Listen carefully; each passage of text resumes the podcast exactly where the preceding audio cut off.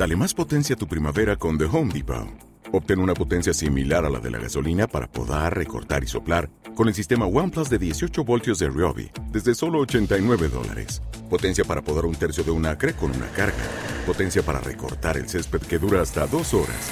Y fuerza de soplado de 110 millas por hora. Todo con una batería intercambiable. Llévate el sistema inalámbrico OnePlus de 18 voltios de Ryobi. Solo en The Home Depot. Haces más.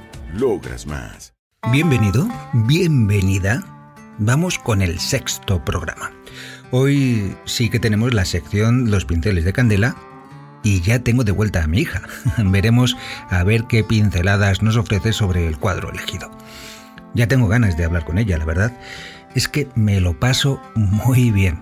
Pero antes, una breve reflexión, como siempre, que corre de mi parte. Un cuadro me mira, con Ángel Luis Álvaro.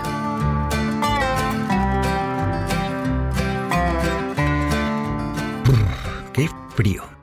Hoy, al despertar, lo primero que he hecho ha sido mirar la temperatura exterior. Menos 6 grados. No está mal, ¿eh? Y segundos después, salir del calor de la cama se ha convertido en una decisión verdaderamente importante.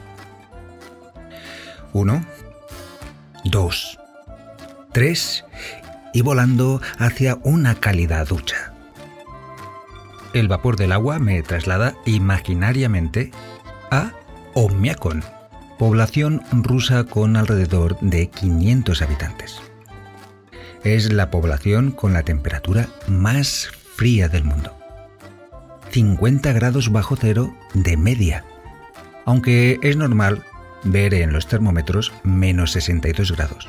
En enero de 1926 registraron la temperatura más baja de la historia en una población habitada, menos 71,2 grados centígrados. No es, sin embargo, la temperatura más fría registrada en el planeta Tierra. Esta se obtuvo en la Antártida, concretamente en la base de investigación rusa Vostok, en 1983, cuando la estación meteorológica marcó 89,2 grados bajo cero. Uf, tan asumido tienen el frío los habitantes de Omiakon que los estudiantes no se plantean asistir a clase hasta que la temperatura no baja hasta los menos 52 grados centígrados. Y yo, aquí, quejándome con menos 6 grados. Menos 52. Uf, si es que hasta el agua caliente de mi ducha se ha vuelto gélida por un momento. Mi cuarto de baño es pequeño. Tengo suerte, es cálido. Al vestirme, me veo reflejado en el espejo. Por un instante, me llaman la atención mis ojos. Un fugaz parpadeo y...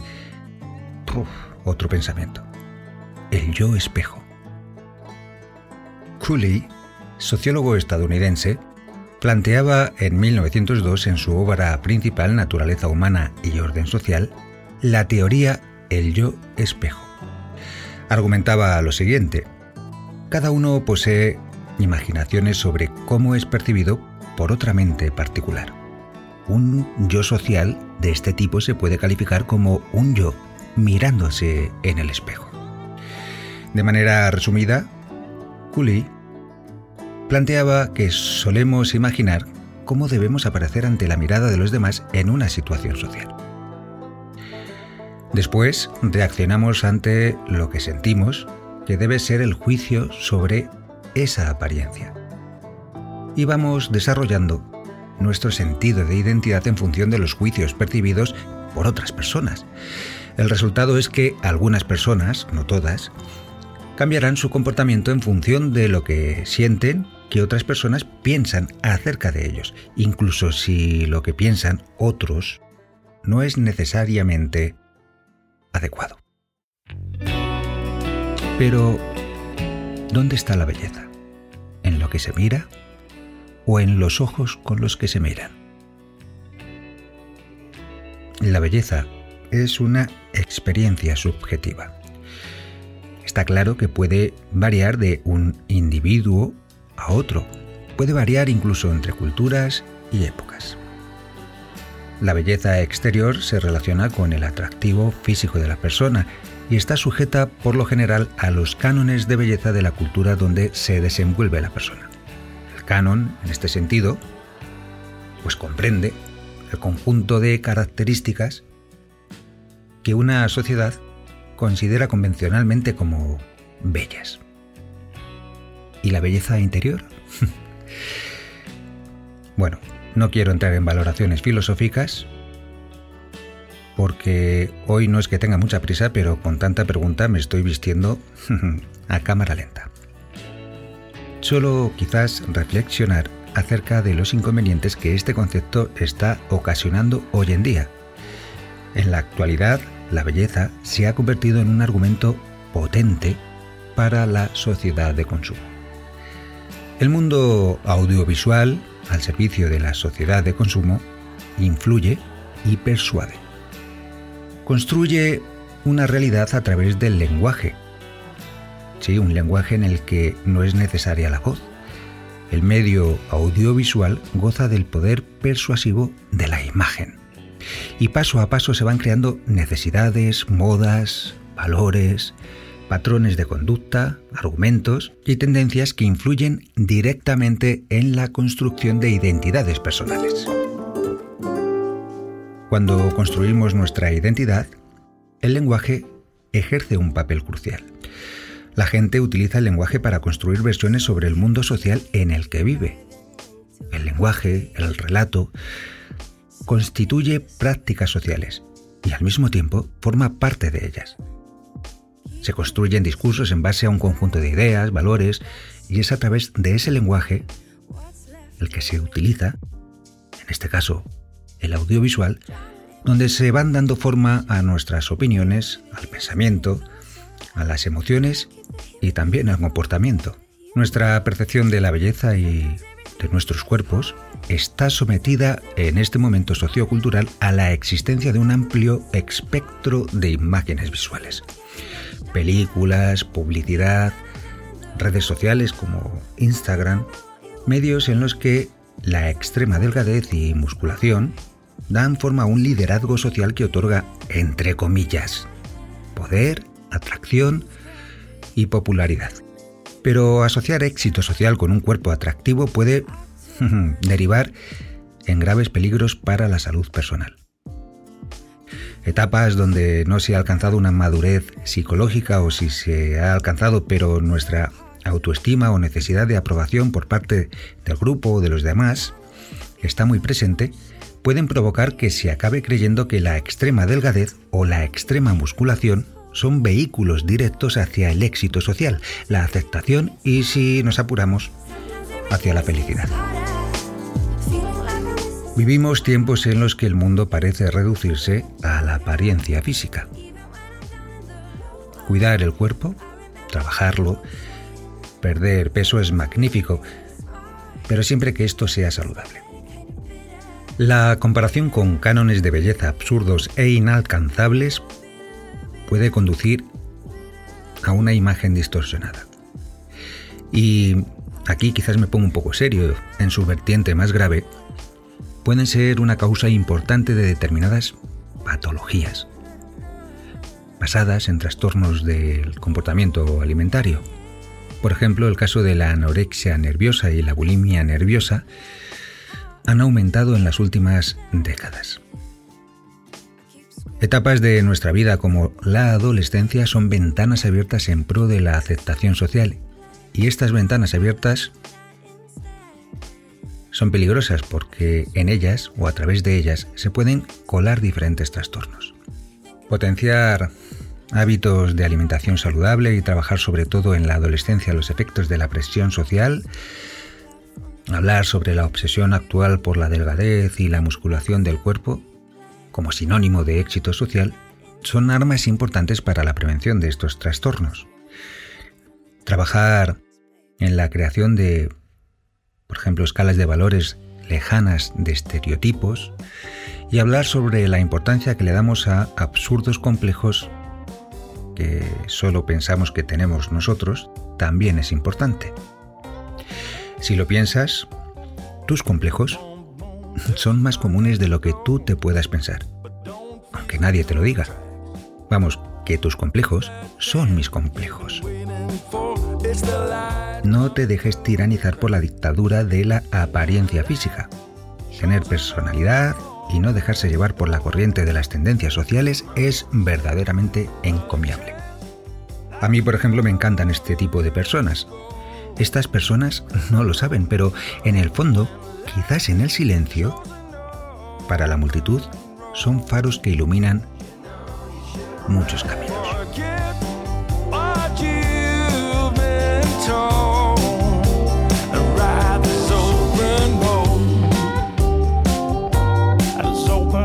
Me estaba acordando hace ya bastante tiempo y me estaba riendo yo solo porque en una comida con una persona que eh, teniendo tres chorizos, dos huevos fritos y un plato ingente de patatas fritas, llegó un momento en el que mirándome me dijo, Angelito, si es que los que somos de constitución ancha ya nos podemos cuidar la alimentación que nada de nada.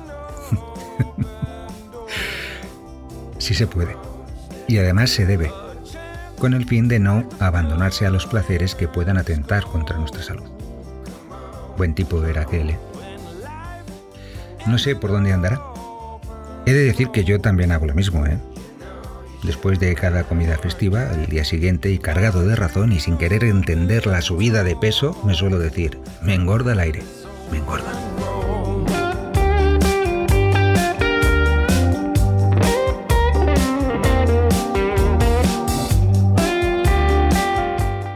Lo que une a las personas son los objetivos comunes y ante situaciones percibidas como amenazantes por norma general, que hay de todo, nos ayudamos, nos unimos, colaboramos, mostramos lo mejor del ser humano. Seguro que has vivido situaciones parecidas. Yo he visto muchas situaciones así. Por ejemplo, una en Tailandia. Recuerdo en un tren con destino a Chiang Mai, un vagón con diferentes nacionalidades. Yo Viajaba ahí y al principio nadie hablaba entre sí, incluso eh, las caras serias estaban presentes, salvo los que viajaban juntos, claro. El tren en mitad de la noche se paró. Hubo un pequeño problema y era curioso porque por la ventanilla se veían chispas procedentes de, al parecer, los raíles. El tren no podía subir una cuesta en una montaña y las ruedas patinaban y ese patinar producía chispas. Claro, en la noche pues era bastante escandaloso. Los que allí estábamos no tardamos mucho tiempo en relacionarnos. Hablábamos los unos con los otros, gesticulábamos, nos explicábamos la situación como podíamos, porque había diferentes nacionalidades, incluso bromeábamos. Recuerdo a un chico inglés, muy serio al principio, diciéndome y gesticulando con los brazos y una sonrisa en la cara, pus, pus, a empujar el tren. Cuando se arregló el problema, después de varias horas, allí, el tren prosiguió su marcha y en el vagón hubo una explosión de júbilo, aplausos, miradas afectuosas, un gozo, la verdad. Al llegar a la estación, recuerdo que nos despedíamos como si nuestra amistad fuera de toda la vida. Vuelvo a incidir, lo que une a las personas son los objetivos comunes. Hay muchas cosas buenas en el ser humano. Como grupo, solo necesitamos causas comunes por las que trabajar. En este sentido, creo que ya va siendo hora de concienciarnos del daño que los estereotipos de belleza están causando. Necesitamos más discursos, más relatos, para que las modas de belleza basadas en la apariencia física no sean billetes de un tren que nos lleve al éxito social o sobre todo a la indiferencia de las personas. Ofertemos billetes para un liderazgo social basado, por ejemplo, en la honradez, la honestidad, el altruismo, la colaboración mutua, la ayuda entre nosotros, la empatía y el respeto. Necesitamos que el liderazgo social recaiga sobre las personas buenas. Y para esto hay que cambiar el discurso, hay que cambiar el relato. En fin, no sé si todo esto ha venido por el frío de la mañana, por la ducha de agua caliente, por la mirada en el espejo o por lo excesivamente ajustados que hoy me sientan los pantalones. Los pinceles de Candela.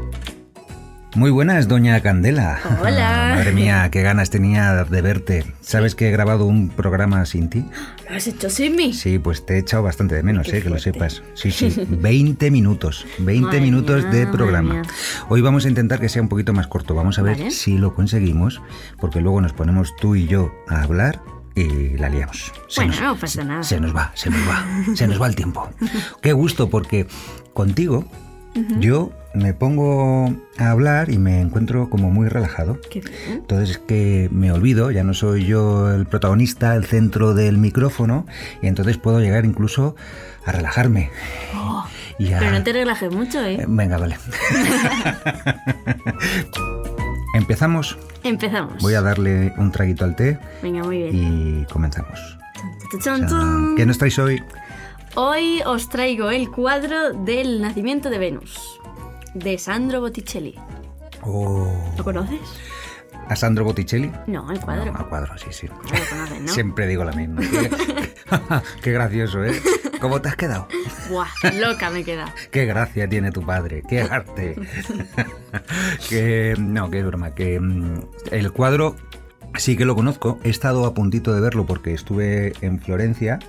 Lo que ocurre es que no pude pasar a la galería donde está. Bueno, había unas colas tremendas y yo solo estuve un fin de semana y creo recordar que estuve día y medio precisamente allí porque hice Florencia y, y Roma. Pero estuve sentado en las escaleras de la galería Uffizi, Uh, que es donde está el cuadro. Y ya ya... me- so- me estás quitando toda la información. Ay, vale, me callo.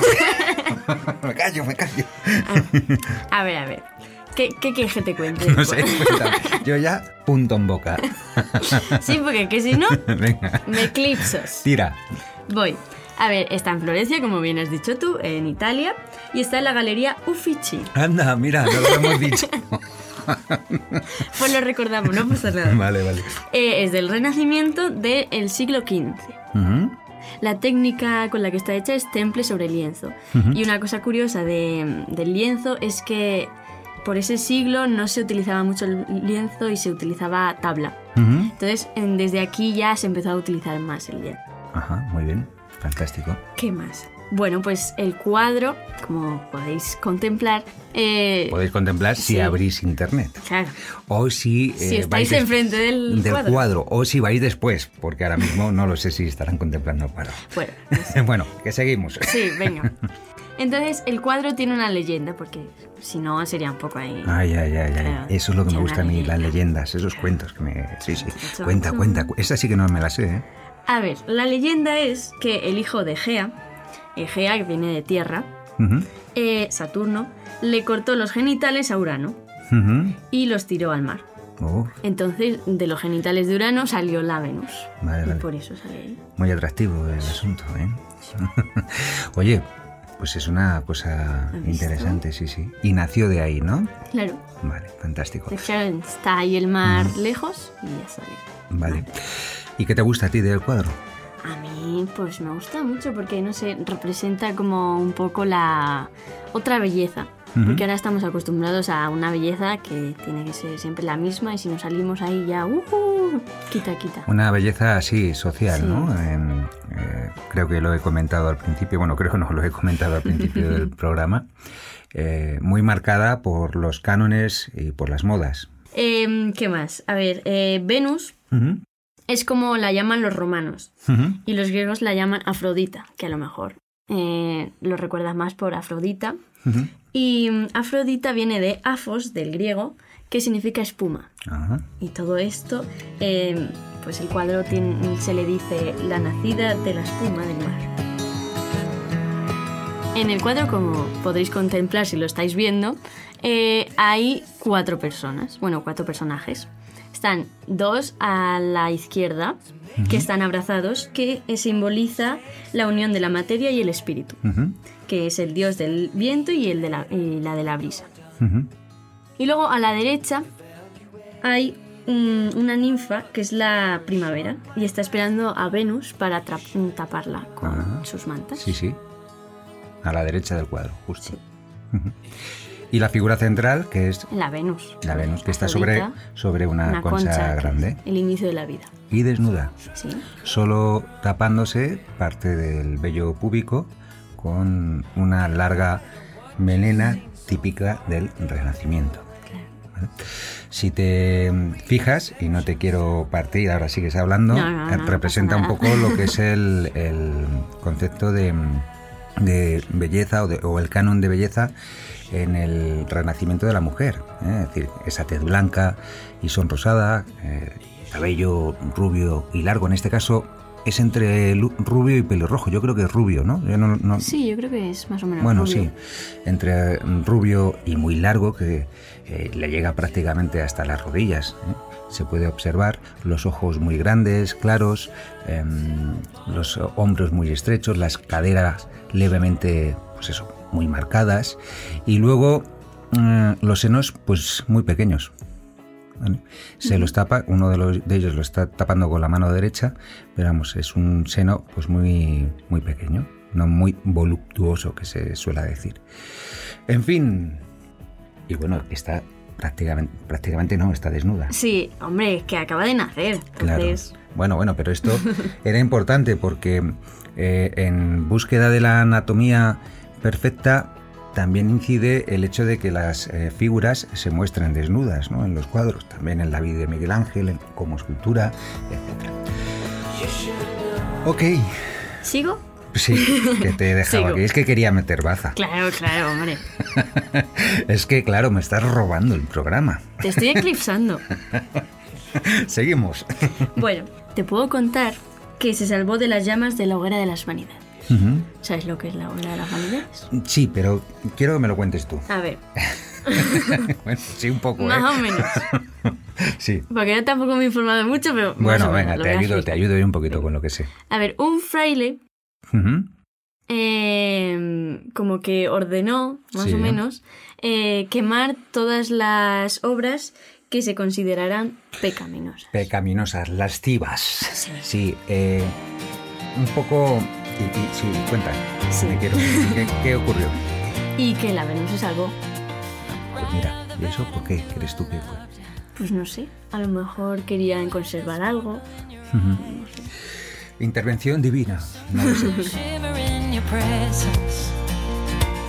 Unlike no other. Eh, Botticelli perdió muchas obras con eh, la hoguera de las vanidades. ¿eh? En este caso es el fraile Savonarola. Botticelli estaba mm, protegido por la familia de los Medici. ¿Qué es lo que ocurrió? Que caídos los Medici en desgracia, este fraile del que tú hablas irrumpe en Florencia con, pues, contra- con arengas de corrupción, de espiritualidad, etcétera, etcétera, etcétera. ¿vale?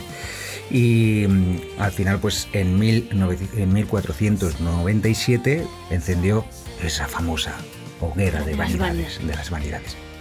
¿Qué es lo que a ti te provoca? ¿Qué es lo que tú notas cuando ves el cuadro? ¿Qué te llama la atención? Déjate ir un poco. ¿Cuáles son las sensaciones? A ver, ¿cuáles son las sensaciones? Pues me recuerda un poco, pero un poco, A. mm, como a un bosque. Eh, me recuerda como al paraíso de Adán y Eva. Vale. Entonces, en ese entorno. Vale. ¿Y qué te llama la atención del cuadro, por ejemplo? ¿Qué es lo que te gusta? Eh, Mm, me llama la atención no eh, los cuatro personajes principales, sino el mar de atrás, que tiene como un color diferente a todos los mares. Y luego las pequeñas flores que están por ahí, por el aire. Fíjate, pues ese tipo de cosas son las que me gusta escuchar Sí. de ti. Es verdad, yo no me había fijado. Al final parece ser, sí, eh, son como pequeñas flores, ¿no? Pequeños Sí. pétalos de, no sé si pétalos o, o- madre Son mía, la vista, la vista, la vista, que me van a tener que poner gafas otra vez. ¿Y qué más? ¿Qué más?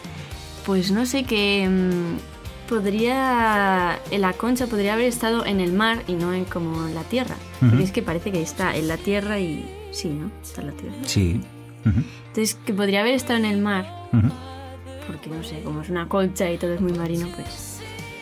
A mí me gusta el color de la piel, la tez blanca. Eh, Como la tuya. Sí, por eso. por eso. Por eso me gusta tanto. Porque hubo un tiempo, ahora no lo sé, cómo están los cánones de belleza, eso me puedes tú ayudar más. Sí. Hubo un tiempo que tenías que ser moreno y, y- y la gente se bronceaba en exceso y, y morena en este caso, ¿no? Yo como no he sido nunca moreno, he sido más blanco que... pero blanco. He ido por la playa y a mí nadie me ha dicho nunca, morenazo. Nada, lo máximo ha sido, ¡Ey, chaval, que te quemas, que te quemas, que te vas a quemar! Ponte crema, ¿no? Monico, que te quemas. siempre he dado pena. En bañador siempre he dado muchísima pena. Ay. Así que... Call me a tiger. Por eso, por eso me gusta. A mí la piel blanca me, me llama mucho la atención y, y me gusta mucho, sí. ¿Y qué más? Pues no sé. Em, me he fijado que en el vientre se le notan como un poco de abdominales. Sí, sí, ¿Lo sí. ves tú también? Sí, sí, sí. Sí, sí, me voy a apuntar al gimnasio. Para tener los mismos abdominales. Sí. Vale. Mismos- no, yo los tengo, ¿eh? ¿Sí? Sí, lo que pasa es que están debajo de Ah, la espalda, pero estar están. lo único Tiene la tableta de chocolate. ¿no? Nada, ya hemos hablado en este episodio que mm, los cánones de belleza sirven, bueno, pues un poco para ilustrar, para observar cosas, pero el concepto de belleza es propio, es para mí interior y, y yo creo que mm, todo, si se miran con los ojos adecuados, todo y todos eh, somos bellos. Oh, bonito te ha quedado. ¿Eh? ¿Cómo te quedas? Loca, me queda Es loca. por no ir al gimnasio. Claro. Estás haciendo ahí Es la, chantaje. es ¿no? la excusa, es la excusa de, no, yo no voy al, al gimnasio, la belleza está en el interior. Vamos a ver, que lo he dicho antes, id al gimnasio, hagan ustedes o haced deporte, pero hacerlo desde el punto de vista saludable. Siempre, desde el punto de vista estético, es una opción que te puede llevar a lo que está ocurriendo actualmente, ¿no? que ya hemos hablado anteriormente, los trastornos de alimentación que están aumentando considerablemente porque está la moda de lo excesivamente eh, de la extrema delgadez y de la extrema también musculación, ¿no? de los cuerpos muy muy muy tonificados. Entonces, no señores, No. no señores, hagan deporte, pero por la salud física y mental que el deporte en sí entraña. ¿Vale? Vale. ¿Ok? Muy ¿Me pongo más serio? Te ha sonado como un anuncio de televisión. Pues eso es lo que quiero que empiece a sonar, que no es lo que se escucha.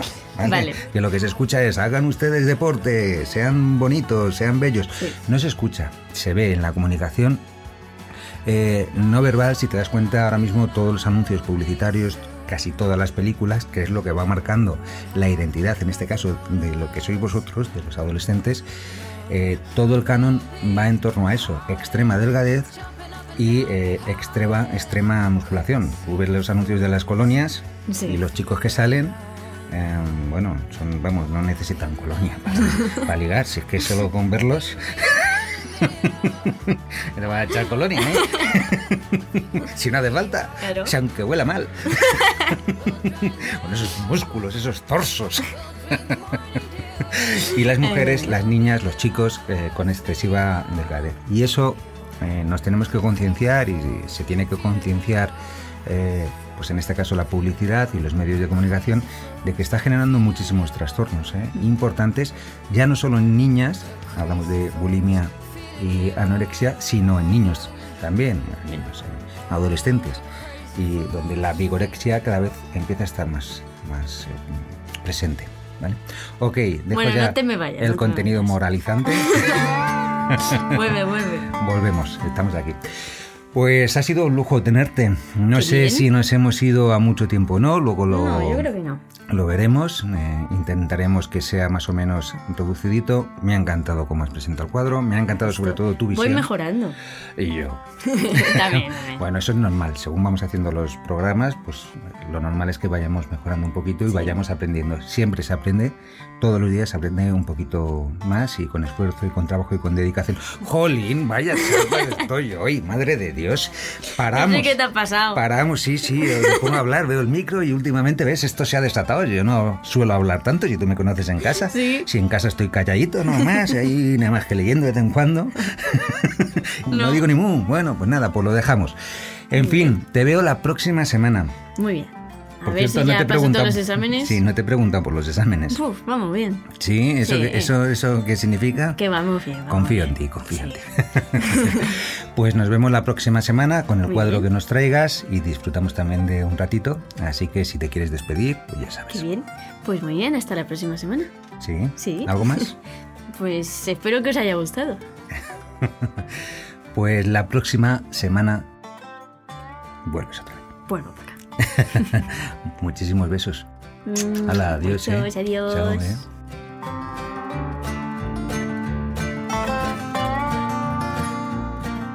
Pues ha llegado el momento de despedirse. Seré breve, como siempre. Nos vemos o nos escuchamos. Hasta la próxima semana.